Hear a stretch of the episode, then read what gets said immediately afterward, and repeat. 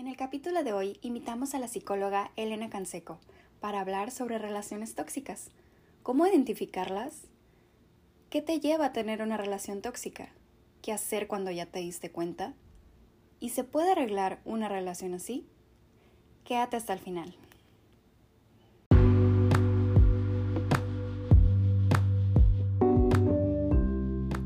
Bienestar de punta a punta nace el acompañamiento a distancia entre dos amigas con ganas de crecer emocional, espiritual y personalmente. Abril Márquez y Aranza Ruiz abrieron este espacio para que todos podamos aprender, compartir experiencias, técnicas y reflexiones. Queremos hacer que te cuestiones para que encuentres tu mejor versión.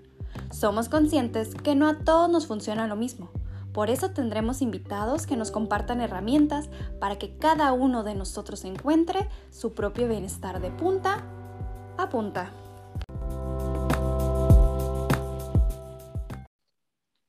Hola amigos, Hola amigos, bienvenidos a otro capítulo de Bienestar de Punta a Punta y en esta ocasión hablando de un tema sumamente importante como son las relaciones tóxicas, tenemos a una excelente invitada del centro de la República, otra vez del centro de la República, una excelente invitada que me encantaría que te presentaras tú y su nombre es la psicóloga Elena Canseco. Así que Elena, por favor. Vale, pues muchísimas gracias, Abril. Un gusto verte. Muchísimas gracias por la invitación y felicidades por el proyecto. La idea me parece excelente y sé que todo lo que ustedes compartan puede ayudar a todos de una manera que en estos momentos en especial siempre se necesita. Yo, como bien lo decía Abril, soy Elena Canseco, soy licenciada en psicología clínica, soy psicoterapeuta humanista gestalt, ya tenemos en esta parte de la carrera, pues más de 15 años, es lo que estábamos comentando ahorita, en experiencia, me encanta mi carrera. Actualmente, bueno, sigo con la parte de la psicoterapia. E incluso en mi consultorio he desarrollado una parte de la teoría que ya luego, si tenemos tiempo, la platicaremos, que es precisamente enfocarnos en cada una de las partes de la personalidad con algún elemento y justamente encontrar el desequilibrio que hay. Entonces, a mí me parece muy interesante ya en alguna ocasión, porque era algo que yo quería dar, ¿no? Ese plus, ese extra, más allá de todo lo que nosotros manejamos, me considero ecléctica, aunque mi base es humanista gestalt, yo no rechazo o no dejo atrás ninguna de las otras corrientes, porque como sabemos, todo es complemento.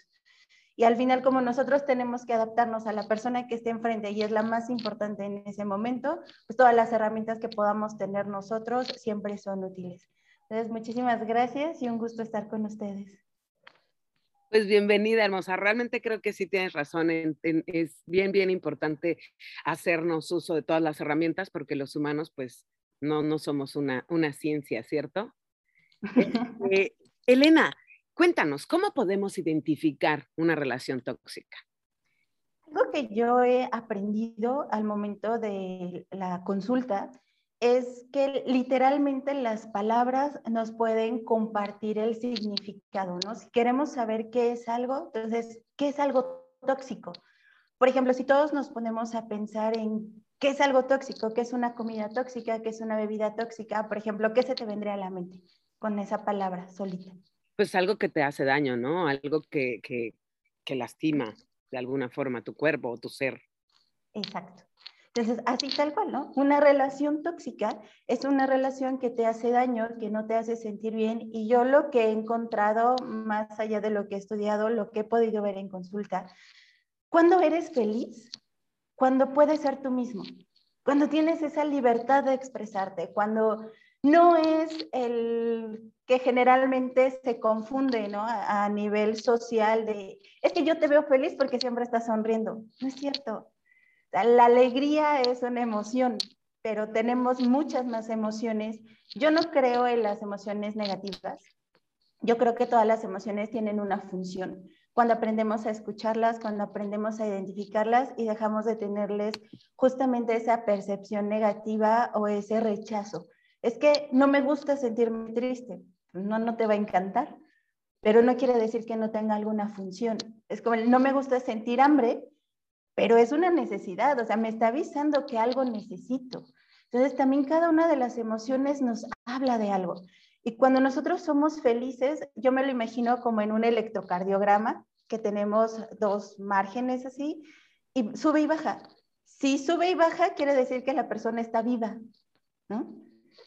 Me, de repente estoy alegre, estoy enojada, estoy triste, estoy frustrada, estoy, tengo miedo, etcétera, ¿no? Voy sintiendo las emociones, pero hay un rango.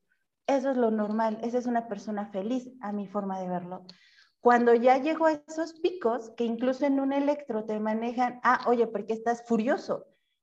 Y la mayor parte del tiempo, ¿qué está pasando que te estancaste acá? ¿O por qué estás en una tristeza profunda o ya llegaste a la depresión? ¿Qué está sucediendo que te mantienes en esos picos que alteran, como bien lo decías, ese bienestar? Y hasta la palabrita te lo dice, ¿no? Bienestar, bien sentir. Pero si estoy en un rango normal, pues es normal, ¿no? Los seres humanos somos así, somos emocionales, estamos vivos, ¿no? Por eso vamos a subir y bajar. Cuando yo estoy en una relación tóxica, ¿qué es lo que me generó? Precisamente trato de estar como en un momento plano.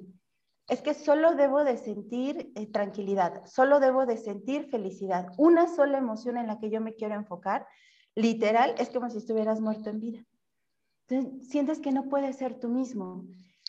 Y yo creo que esta parte de las relaciones tóxicas va incluso más allá de la pareja.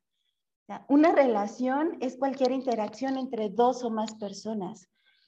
Y algo que he identificado es que generalmente se reproducen los patrones de mi relación con mis papás. O sea, no es para atacarlos, no es por más, incluso lo digo en consulta, de verdad no son los malos de la película, porque al final no hay buenos ni malos, ¿no? Ya tenemos esta situación, ya tenemos lo que estamos viviendo, ¿qué sigue?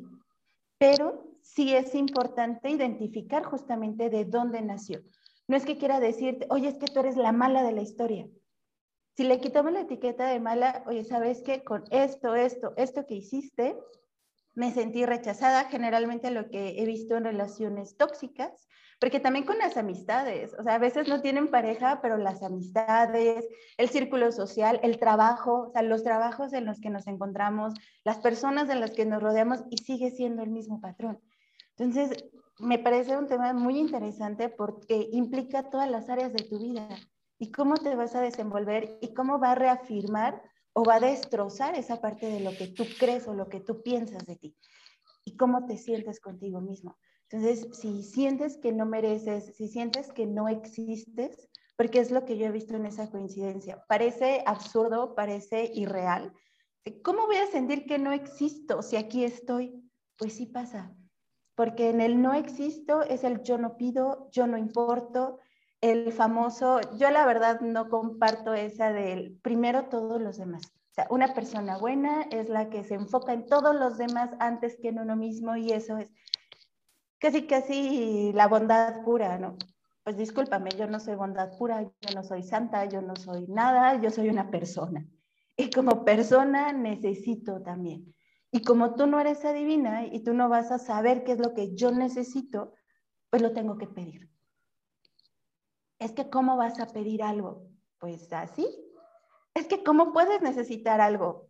Pues no sé, pero ahí está y lo necesito. Entonces simplemente te lo comunico.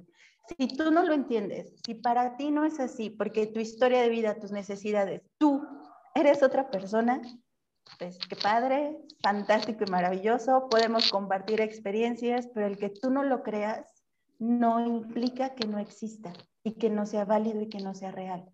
Cuando no existimos o sentimos que no merecemos, justamente nos basamos en lo que opinan los demás.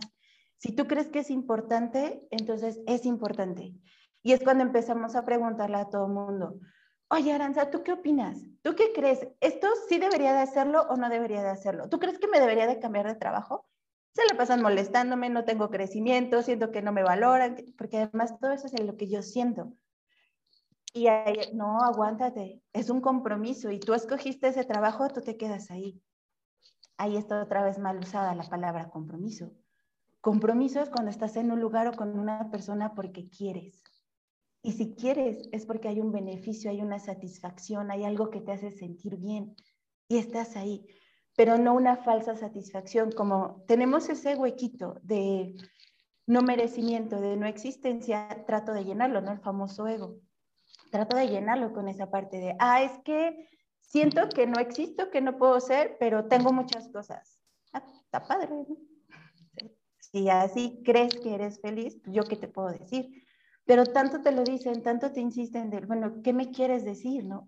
¿O por qué quieres que yo te diga, oye, está bien, está padrísimo que tengo la camioneta, que tengas, ¿por qué necesitas que yo te lo diga?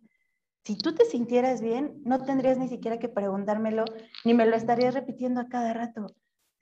eres, ¿no? ahora sí que cuando eres, eres y no necesitas compartirlo, reafirmarlo. Me ha tocado mucho que incluso se pregunta, Noel, ¿qué debería de sentir en esta situación?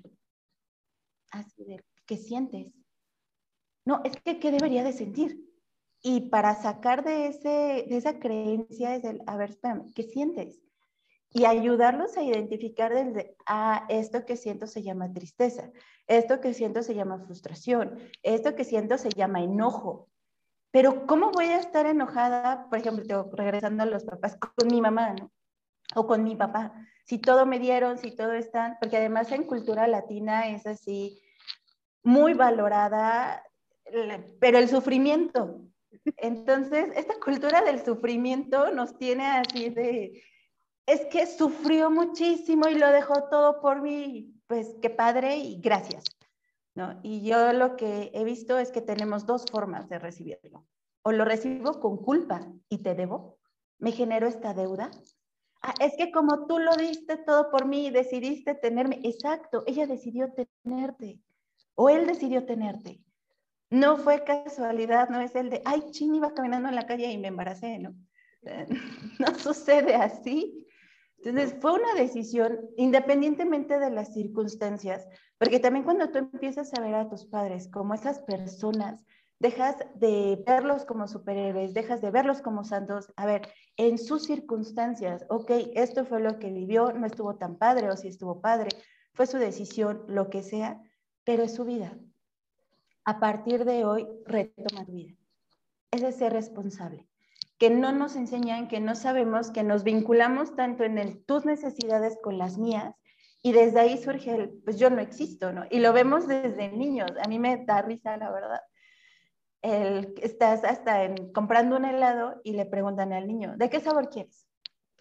Ya va a contestar y la mamá, no, no, no, no, ese ni te gusta y además te embarras, no, no, quiere este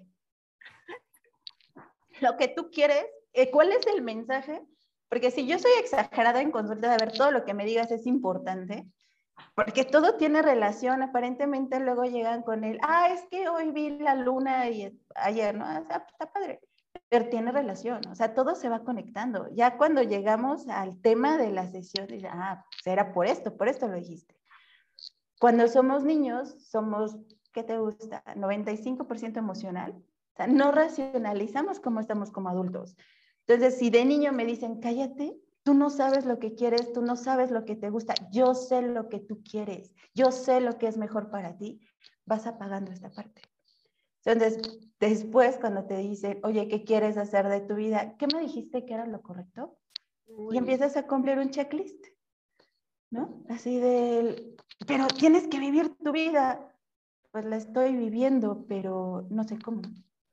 Por eso es el no sé qué sentir, no sé qué quiero. Hasta cuando vas al cine, oye, ¿qué película quieres ver? Oye, Naranza Abril, vamos a ver una película, ¿cuál quieres? Híjole, no sé la que quieras. Y literal, no me importa la que sea, porque así estoy acostumbrada. Para comer es lo mismo. Podemos verlo con todos estos detalles. Te lo comento porque va relacionado a esa parte de una relación tóxica.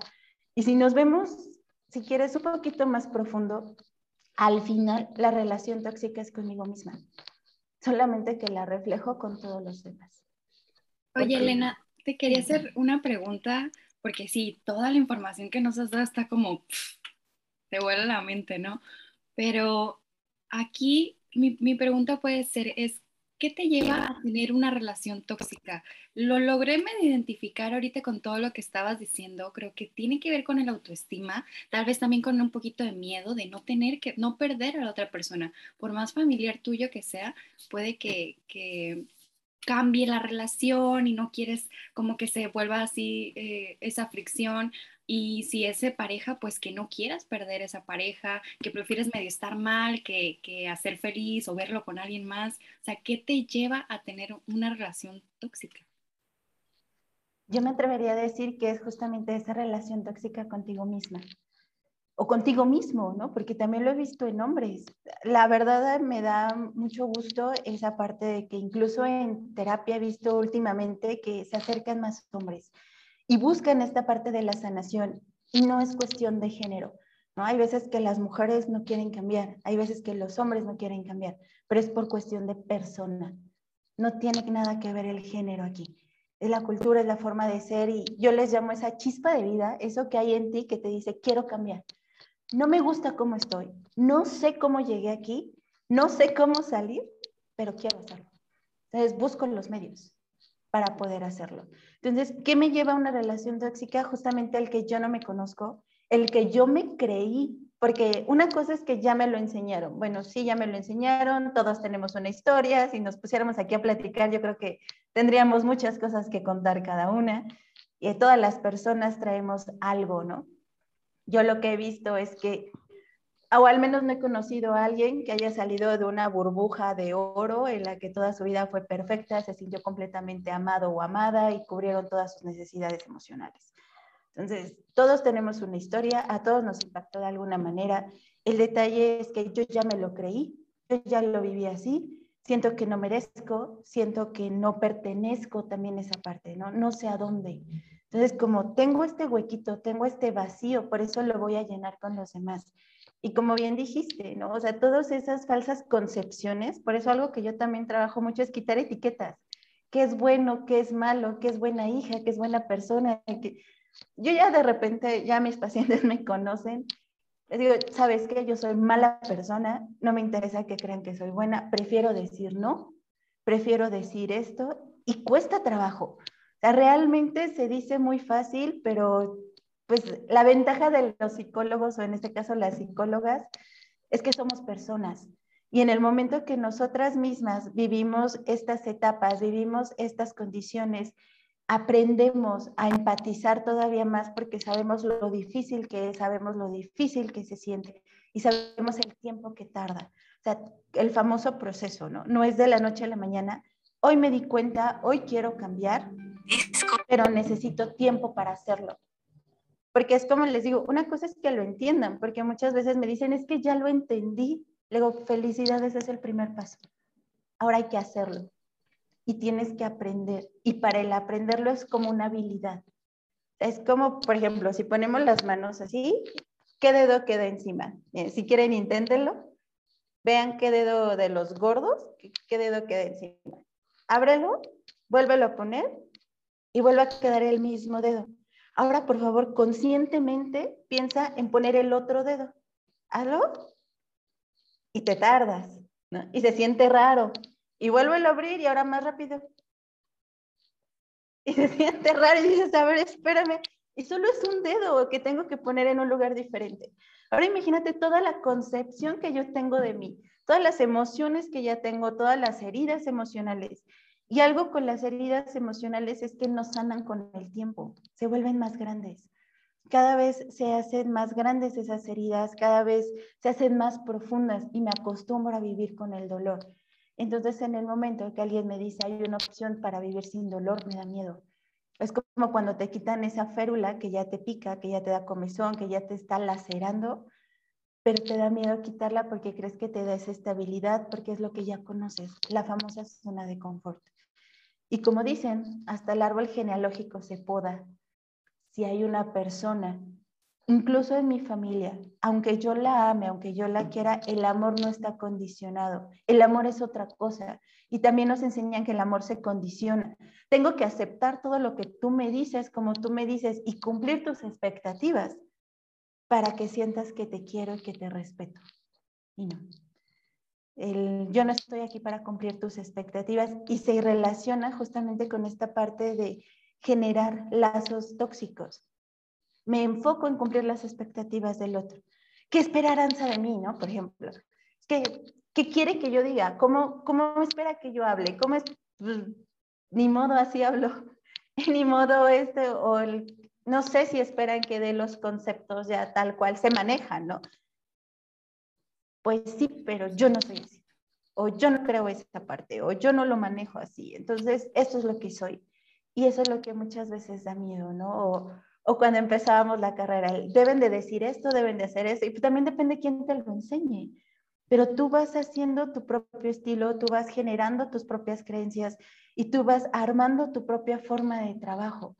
Y entre más auténtico, entre más real, se siente. Es cuando ves a una persona sincera. Lo que piensas, lo que dices y lo que haces va en sincronía. Y yo agregaría lo que sientes. Si siento incomodidad aquí, es el hacerme caso. Pero luego viene la vocecita de, ay, aguántate. Pues qué. Y de verdad, la cultura del sufrimiento, es que vale la pena. Ah, esa frasecita tampoco me gusta, ¿no? No vale la pena, porque ahí ya estás hablando de pena, sufrimiento, dolor.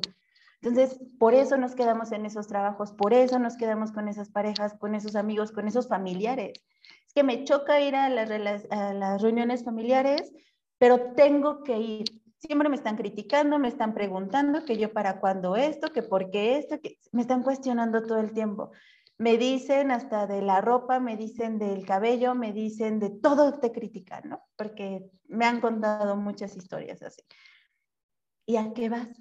Es que tengo que ir. ¿Por qué tienes que ir? Pues porque es mi familia y es lo más importante. Mm, ¿Y qué pasaría si lo más importante fueras tú?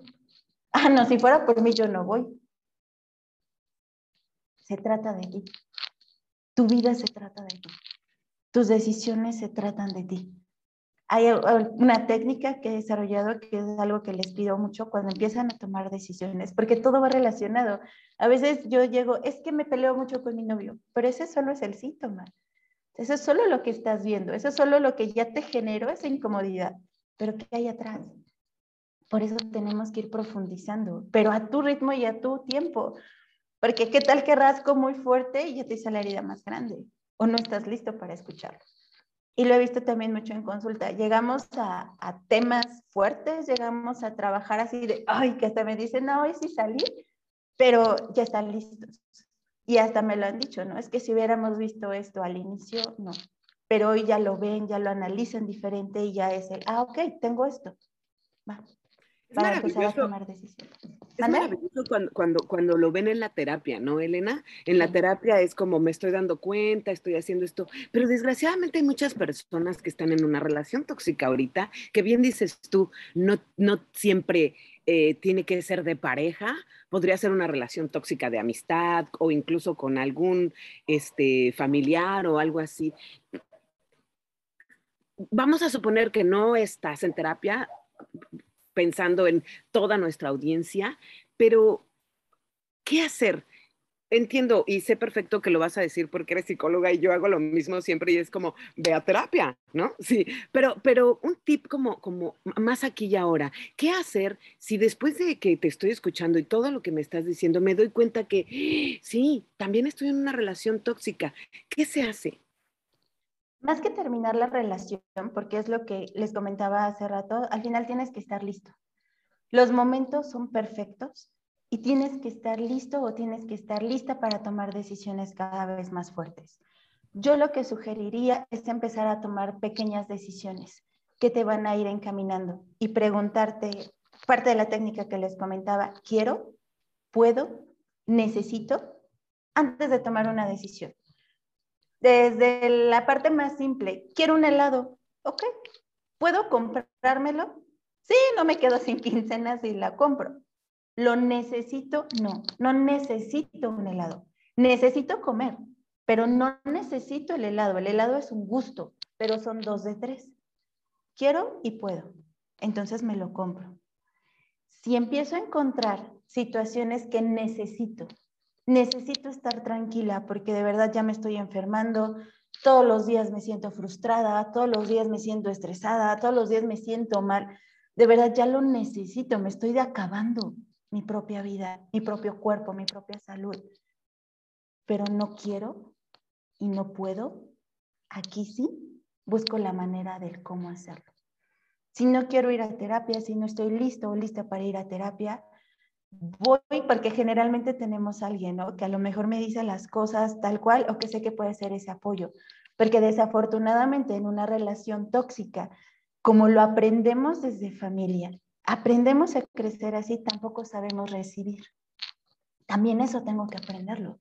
Entonces, otra técnica que les podría decir, si alguien te hace un cumplido, aunque no lo creas, aunque no lo sientas, aunque tú tengas mil acciones por cuál refutarla, solo di gracias y sonríe. Gracias, punto. Para empezar a aprender de las dos formas que decíamos, ¿no? O puedo vivir en gracias o puedo recibirlo en culpa. Ah, no, es que generalmente cuando estamos en una relación tóxica tampoco recibimos porque en las relaciones tóxicas se maneja el te debo. Entonces, si yo te recibo algo así, es el ahora te debo y tengo que complacerte. Y no. Y desde ahí empezar, ok, si tú me regalaste algo, gracias. Y ahora yo qué te doy, porque generalmente dice, yo no tengo nada para ti, no importa, yo te lo regalé, punto. Y eso también, o sea, ya aquí van tres, ¿no? El aprender a, ok, gracias. Y el cuarto, a pedir. Desde el preguntarme, en ese quiero, puedo y necesito pedirlo también. Hay una frase que a mí no me gusta tampoco, donde dice, si tengo que pedirlo, ya no lo quiero. No, si tengo que pedirlo, lo pido. Punto. O porque el no, tú tendrías que saber eso, relación tóxica cuando manejan culpa, cuando se maneja chantaje, cuando se maneja, lo sabemos, ¿no? La famosa violencia pasiva.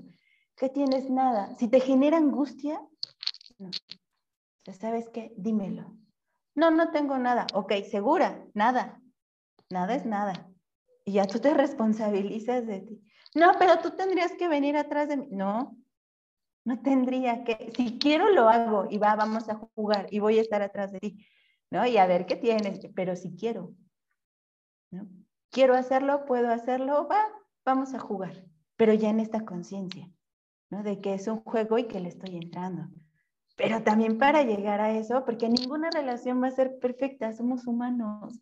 Jamás vamos a tener algo perfecto. Y esa ilusión de la perfección, cómo nos frustra, cómo nos estresa, cómo nos lastima. Y es parte del cumplir las expectativas. Porque además, ¿ustedes qué creen que es perfecto? Entonces, si aquí yo ya tengo a dos personas, más las que nos pueden escuchar, ¿cuándo voy a cumplir sus expectativas? Nunca. Porque depende de lo que hoy quieras, lo que hoy sientas, y muchas de las relaciones tóxicas tampoco hay una base. O sea, no me enseñaron esto sí, esto no, y que el amor no es condicionado. O sea, yo me puedo enojar contigo, pero no dejo de amarte. Yo me puedo sentir frustrada el día de hoy por mi trabajo, pero no dejo de amarte. Y nos enseñan que no que tengo que mantenerte en esa línea plana para sentir que me amas o que no me rechazas. Porque muchas veces ya ni siquiera vamos por el sentirme amada, ¿no? Voy para el ya no sentirme rechazada, ya no sentirme alejada, ya no sentirme lastimada. Y eso cuesta muchísimo trabajo porque es desde el ser, o sea, de verdad es algo tan importante y tan, tan finito que es muy frágil de lastimar. Por eso cuando empiezan el, es que ya llevo, ¿cuánto es mucho tiempo? O sea, llevas toda tu vida creyendo esto, a veces desde que nace. También algo que he encontrado muy interesante es que muchas historias de nacimiento, de infancia, se reflejan y se repiten en las relaciones. O sea, por eso es el desde cómo me sentí. Es que es tonto porque a mí me comparaban con juguetes. No es tonto. Porque a partir de esa simbología, tú aprendiste otra vez. ¿no? El no eres importante, el tú no existes, el cállate o el general, he escuchado frases incluso en la calle, ¿no? Ahí luego te enteras de muchas cosas. Ay, es que este niño, de verdad, felicidades, hasta parece que no tienes niño, no te da lata, no te habla, no pide, no nada, qué bueno, ¿eh? De verdad, y voltean a ver al niño, qué bonito niño, o qué bonita niña. O de a ver, espérame, mejor ten un peluche, ¿no? O sea, o con las mascotas y se refleja lo mismo, ¿no? Pues mejor ten una piedra. Sea, no te va a pedir de comer, no va a hacer del baño, no lo tienes que llevar al veterinario. Y con el niño lo mismo. En un peluche, ten un muñequito que puedas vestir, que puedas cambiar. Y se oye muy fuerte, pero es la verdad. O sea, realmente cómo empiezas desde pequeños, ¿no? A limitarlos para que a ti no te molesten. Pues con la pena. te va a afectar. Si te molesta, como dicen, ya es tu problema, porque el niño está siendo niño. Una vez hace muchos años me tocó ver, estábamos esperando unos estudios y un niño, pero de verdad, o sea, se me quedó impactado, deshaciéndose, o sea, así un llanto desesperado, rogándole a la mamá, hincándosele que lo perdonara, que no lo dejara de querer, tenía como dos, tres años. O sea, así deshaciéndose porque el niño se había atrevido a esa edad a recorrer el salón y ver las plantas que estaban alrededor. La mamá le dijo, ya te dije que ya no te aguanto, ya estate quieto, ¿por qué no te puedes estar quieto un minuto? Ya no te quiero, te voy a regalar. Y Le empezó a decir todo eso, porque el niño se atrevió a moverse, ¿no? O sea, se atrevió a caminar, se atrevió a curiosear el mundo, deshaciéndose. Y de esas mamás que se ven así como todo el mundo nada más viéndola y ella así de, ¿y qué, no? ¿Qué haces? O sea, imagínate, luego llegando a su casa, si alguien se mete, pues les va peor, ¿no? Porque por tu culpa me criticaron, por tu culpa me vieron así, a ver señora, eh, volvemos a verla por sus acciones. Y no es culpa, bueno, va, pero sí por sus acciones. Entonces, imagínate qué concepto va a tener el niño de él. Y luego te sorprende que busque parejas así. Pues, o que busque amistades así, ¿no? De, ay, es que siempre se aprovechan de él. Y es que, se, pues sí, y que se busque trabajos en los que sus jefes sean dominantes, sean abusivos, sean groseros. Pues sí, es lo que conoce, es lo que conocemos y es lo que vamos a identificar, porque es donde sabemos relacionarnos, es lo que sé controlar aparentemente. Entonces, me minimizo, voy haciéndome a un lado, me voy criticando porque también aprendo a criticarme. Entonces, así es como voy a funcionar y así es como creo que funciono. ¿Y cuántas personas no hemos sabido que cumplen ¿no? con el checklist y famosos? ¿no? Famosos, millonarios, etc. No, pues tenía un carro, tenía un trabajo, era famoso, era reconocido, tenía familia. Y he escuchado comentarios de hasta tenían perro, ¿no? Pero se suicidó. Pues sí, porque cumplió lo que la gente esperaba de ellos, pero no lo que él o ella esperaba de sí mismo yo qué quiero, yo qué puedo hacer para sentirme bien, para sentirme tranquila, ¿no? Esa felicidad constante, esa paz, ese, hoy me enojé, y hoy me frustré, y hoy te dije, y hoy me peleé, ajá, y regresas, o sea, al rato regresas a tu, y ya, oye, discúlpame, ¿qué es lo que también aprendes a no decir de más? Y de verdad no es por ser santos, ¿no? No, pues es que si hoy te digo algo que te va a doler mucho y yo sé que eso te duele, al rato voy a estar arreglándolo ya que me calme. Mejor no te lo digo. Como dicen, es mejor no ensuciar que limpiar. Mm, por comodidad. Al final es eso, ¿no? Una vida cómoda, una vida tranquila. Pero si estoy en ese constante, ¿qué esperan de mí? ¿Qué piensas de mí? Hasta luego en la calle, ¿no? El, que me lo han comentado. Es que si yo camino por aquí, van a decir que esto. ¿O quién? La gente, ¿quién? Y de verdad con esas preguntitas de irlo como acotando, ¿quién? Pues no sé, ¿quién te criticaba? Ah, es que generalmente es así, ¿no? Mi mamá, mi papá, mis tíos, la gente que estaba cercana. Y en la calle, afuera de un supermercado, ¿quién te va a criticar? Pues los que están alrededor. ¿Y cuándo los vas a volver a ver? ¿O qué impacto tiene en tu vida real? Y yo creo que también mucho, si quieres como quinto tip, ubícate en lo real. O sea, real, pero así real, ¿qué cambia? No, es que de niño, sí, pero hoy aquí, real, y literal hasta voltear a ver el lugar, o sea, como técnica, dónde estoy, qué, qué muebles están, qué colores hay aquí y ahora, ¿no? El famosísimo aquí y ahora. Y ese puede ser una forma de traerte. Hoy qué sientes, hoy qué pasa. Es que es tonto, ¿cómo me va a doler algo? Te duele, Punto. Pero ya debería de haberlo superado. Debería según quién. ¿Comparado con qué? Y luego les digo, demuéstrame el patrón, demuéstrame la listita o dónde voy a comparar. Un sistema de evaluación tiene que estar corroborado, ¿no? Demuéstrame en dónde lo estás evaluando y qué es aplicable para ti, qué es funcional para ti. Es que en mi familia sí lo manejan. ¿Quién lo generó? ¿Tu bisabuela? En una época que ya no es real y de una persona que no eres tú. ¿Quién lo hizo? Mi mamá. Aunque sea tu mamá, no eres tú. ¿Quién lo hizo? Y esa es parte de la evaluación. ¿Me funciona a mí?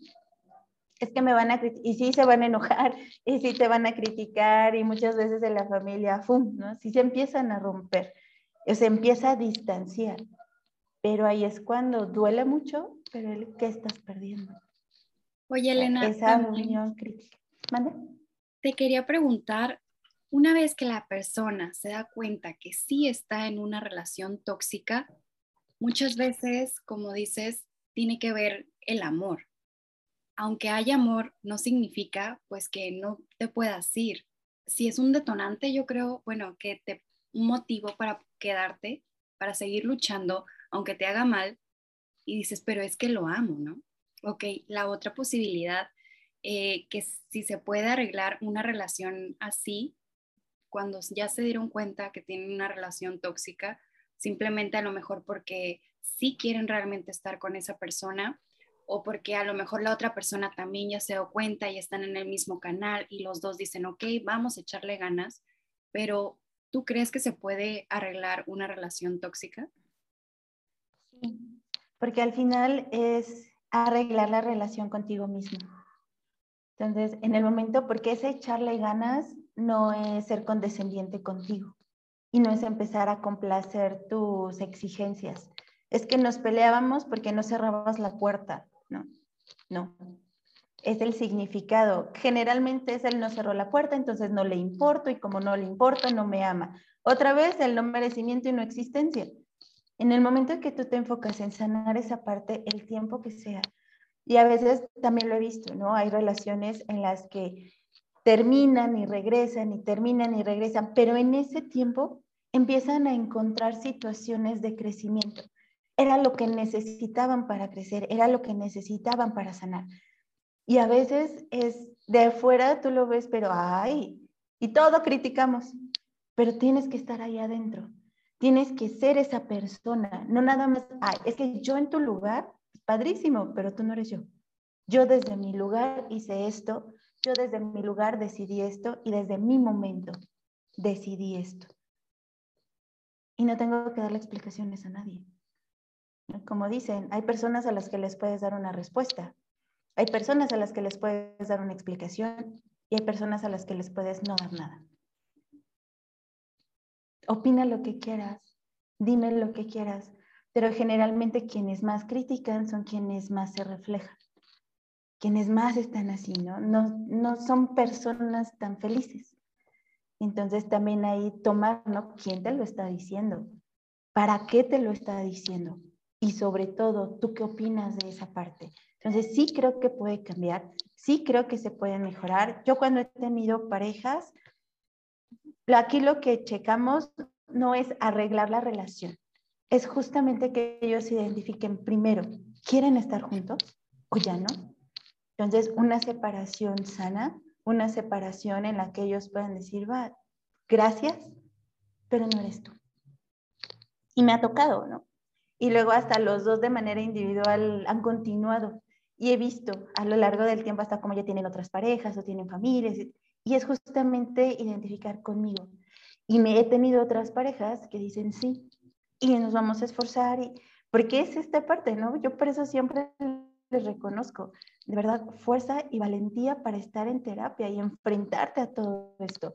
No es pelear, es tener enfrente, híjole, esta es la herida, este es esto, eh, pero ya claro, y sí he visto, ¿no? Como personas que estaban a punto de separarse o que tenían ni siquiera pensado separarse, pero ya una relación definitivamente, pues que los lastimaba mucho, cómo han ido transformándose, pero porque han trabajado primero en mí, ¿no? Así de, yo me transformo, yo veo también qué estoy proyectando en ti, porque tú no me tienes que hacer feliz.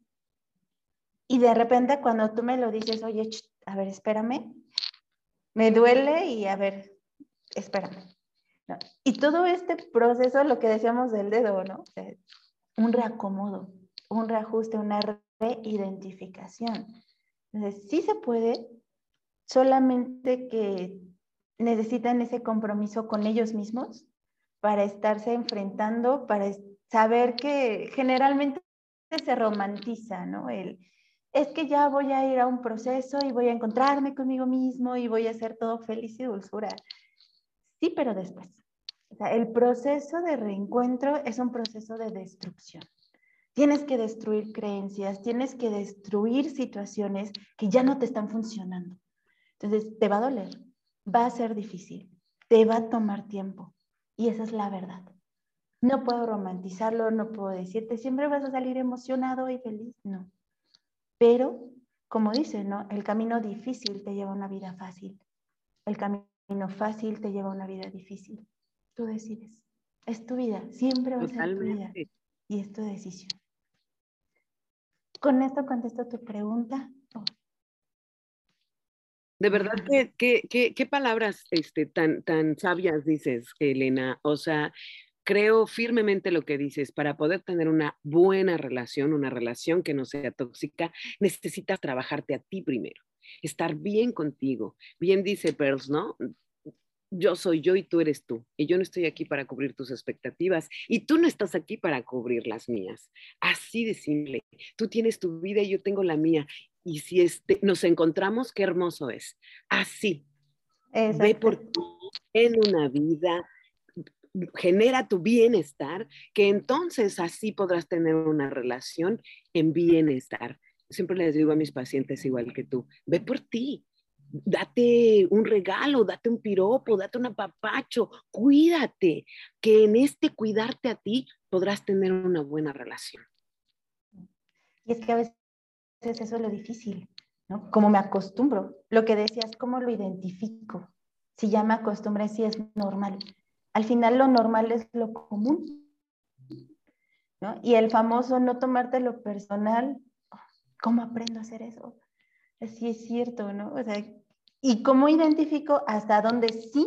Lo que tú dijiste, yo entiendo perfectamente, ¿no? El uno recibe y uno ve, tú decides si te hace daño o no. O sea, sí, pero también eres tú corresponsable, ¿no? De si me lo dices con, me tiras el cuchillo a matar, ah, y yo soy la que, bueno, si me lastimo, ¿no? A ver, espérame. Pero también tú qué hiciste, ¿no? Y eso es lo difícil identificar hasta dónde sí la otra persona me está manipulando, me está lastimando, me está haciendo algo que me da ese veneno en dosis y que yo acepto. Esa es mi otra responsabilidad, ¿no? Porque entonces yo lo regreso. Porque a mí se me hace ese jueguito de víctima-victimario tan escabroso, ¿no? La que es víctima generalmente es victimario y van cambiando los roles. Y ya ves que se necesita esa triangulación, ¿no? También hay un salvador o una salvadora. desde ahí se proyecta toda esta parte. ¿Por qué necesitas ser ese salvador? ¿O por qué necesitas ser esa víctima? Y no te das cuenta. lo más difícil, lo más, por eso los tiempos son perfectos. Porque qué tal que si te dieras cuenta de un jalón, te desestructura y te deshaces. Entonces, ¿de qué te agarras? Si es lo que te ha formado, si es lo que te ha mantenido. Por eso es un proceso de poco a poco, porque voy quitando esto, pero voy poniendo esto. No es nada más, ah, ya, Elena, todo estás mal. ah, ok, gracias. Este, y luego, ¿ya estás mal? Ah, ok, bueno. Elena, nos has Perdóname. Dime, dime. Perdóname, perdóname, te interrumpí. Nos has dado muchísima información, muchos tips. Esta técnica de la que nos hablas, de verdad ha estado súper, súper, este, lleno de información y, nos, nos ha ayudado muchísimo. Yo, yo te diría, ¿cómo podrías cerrar este tema? ¿Cómo cierras para que nuestra audiencia se quede con, lo básico y con, con estos tips bien claros? ¿Cómo cierras el tema, Elena? Yo creo que podría ser el, si hay algo que te incomoda, date unos segundos y realmente trata de sentir y preguntarte, ¿me gusta cómo estoy viviendo hoy? No me importa si está bien o si está mal. ¿Me gusta? ¿Me siento bien? Más allá de lo que compartíamos de las emociones. ¿no? Que se tomen ese lapso en el trabajo, en la vida, porque es como todas las áreas que están involucradas y el preguntarte. ¿Y cuando tú a lo mejor preguntártelo diario, ¿no? Porque ahí va a estar la cosquillita, si te lo empiezas a preguntar es porque hay algo que te mueve. Y cuando estés listo o lista, tomar una decisión, la que tú quieras, si quieres hacerla también.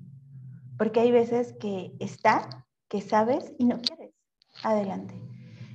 Independientemente de lo que decidas, trabajar también en esta parte del no criticarte.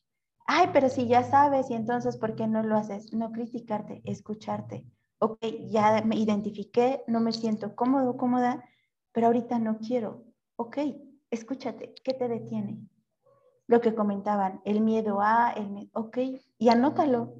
Y a lo mejor lo dejas ahí y cuando te acuerdes, cuando quieras, lo vuelves a leer. ¿Qué me detiene? Y cuando te sientas como, es que de verdad se siente, ¿no? El, ok, ya vi que es el miedo a esto, a que no me quieran, ahora sí, ¿qué vas a hacer? ¿Qué quieres hacer? Y a partir de eso tú empezar a tomar tus decisiones, ¿no? Y ahí podrías aplicar hasta las tres de quiero, puedo, necesito. Es que ya lo necesito. Y no importa el tiempo, no importa la edad, es tu momento perfecto. De verdad, he tenido pacientes desde niños hasta adultos mayores y no importa el tiempo, es tu momento perfecto, aquí y ahora. Por algo llegaste, por algo te llegó la información, para algo. ¿Por qué? Porque a lo mejor lo necesitas. ¿Para qué? Para que tengas la vida que realmente te mereces. A lo mejor hoy no crees que te lo mereces, pero tal vez sí. Y como también soy docente y algo que les digo mucho a mis estudiantes, el error no se castiga. Si te equivocas es porque no lo dominas, pero para eso estás aquí, para aprender. Y la vida es algo que va sucediendo mientras lo vas viviendo. Entonces, aprendo a vivir mientras vivo. Entonces, también enfocarme en esa parte. Mis errores no me los castigo, los escucho. ¿Okay? ¿Para qué me tardé tanto tiempo? ¿Qué me hacía falta en ese momento? Y si empezamos a quitar esa etiqueta de crítica y de castigo, creo que podríamos empezar a tomar esas decisiones básicas pero necesarias para empezar a transformarla a mi manera. Eso es lo que les podría compartir y lo que creo que podría funcionar, ¿no? Como este parteaguas. Muchísimas gracias, Elena, de verdad. No, este demasiado, demasiado aportaste. Hay demasiada información también. Yo creo que va a ser uno de los capítulos favoritos definitivamente porque lo que dice, si llegó a la gente este capítulo y lo está escuchando, es por algo. Alguna pregunta se van a hacer, van a poder pensar, van a poder a lo mejor y también tomar decisiones. Me encantaría tenerte en otro capítulo para poder también ver otras, eh, porque es un tema larguísimo, no, terminamos, la verdad, nos falta tiempo. Entonces, podemos ver otros aspectos en cuanto, en cuanto a relaciones. Em, ahorita solamente nos enfocamos en cómo identificar, no qué hacer cuando te das cuenta y la verdad aportaste demasiado. Entonces, em, me gustaría invitarte en, en otro capítulo y le continuamos. También agradecerte porque aceptaste nuestra invitación y Em, bueno, la verdad, me gustaría también que les dijeras en dónde te pueden contactar por si están interesados en seguirte. Muchísimas gracias. De verdad, un gusto. A mí me encanta, me encanta la psicología, me encanta lo que hago, es mi pasión y muchísimas gracias por el espacio para poder compartirlo. Yo me encuentro en Cuautitlán Izcalli, en el Estado de México. Si quieres, puedo compartir mi número de teléfono, me podrían mandar un WhatsApp, de preferencia por mensaje porque luego estoy en sesiones o estoy en clases y no puedo contestar llamadas. El número es 55 1804 4370 y ahí podríamos, yo creo que más fácil. Ahora con el WhatsApp y la tecnología creo que es lo que se nos acomoda a todos más. Perfecto, Elena. De verdad que muchísimas gracias. Ha sido un honor tenerte con nosotros. Yo sé que a la audiencia le va a encantar Este, tenemos muchísima audiencia de Cotitlán Izcalli, entonces chicos ya saben que aquí tienen a una excelente psicóloga para atenderlos con terapia presencial. Este, de verdad te agradezco muchísimo, muchísimo y pues no nos queda más que agradecer, Arita, ¿cierto? A toda nuestra audiencia que están aquí con nosotros. Los esperamos ver en, otro capítulo. Síganos en nuestras redes sociales, en Instagram, Facebook, YouTube. Y aquí todos estamos en, en bienestar de punta a punta, desde Tijuana hasta Cancún, pasando por Cuautitlán. ahorita que lo mencionaste, también manejo en línea. También he tenido la fortuna de tener en el interior de la República. Entonces, pues bienvenidos también.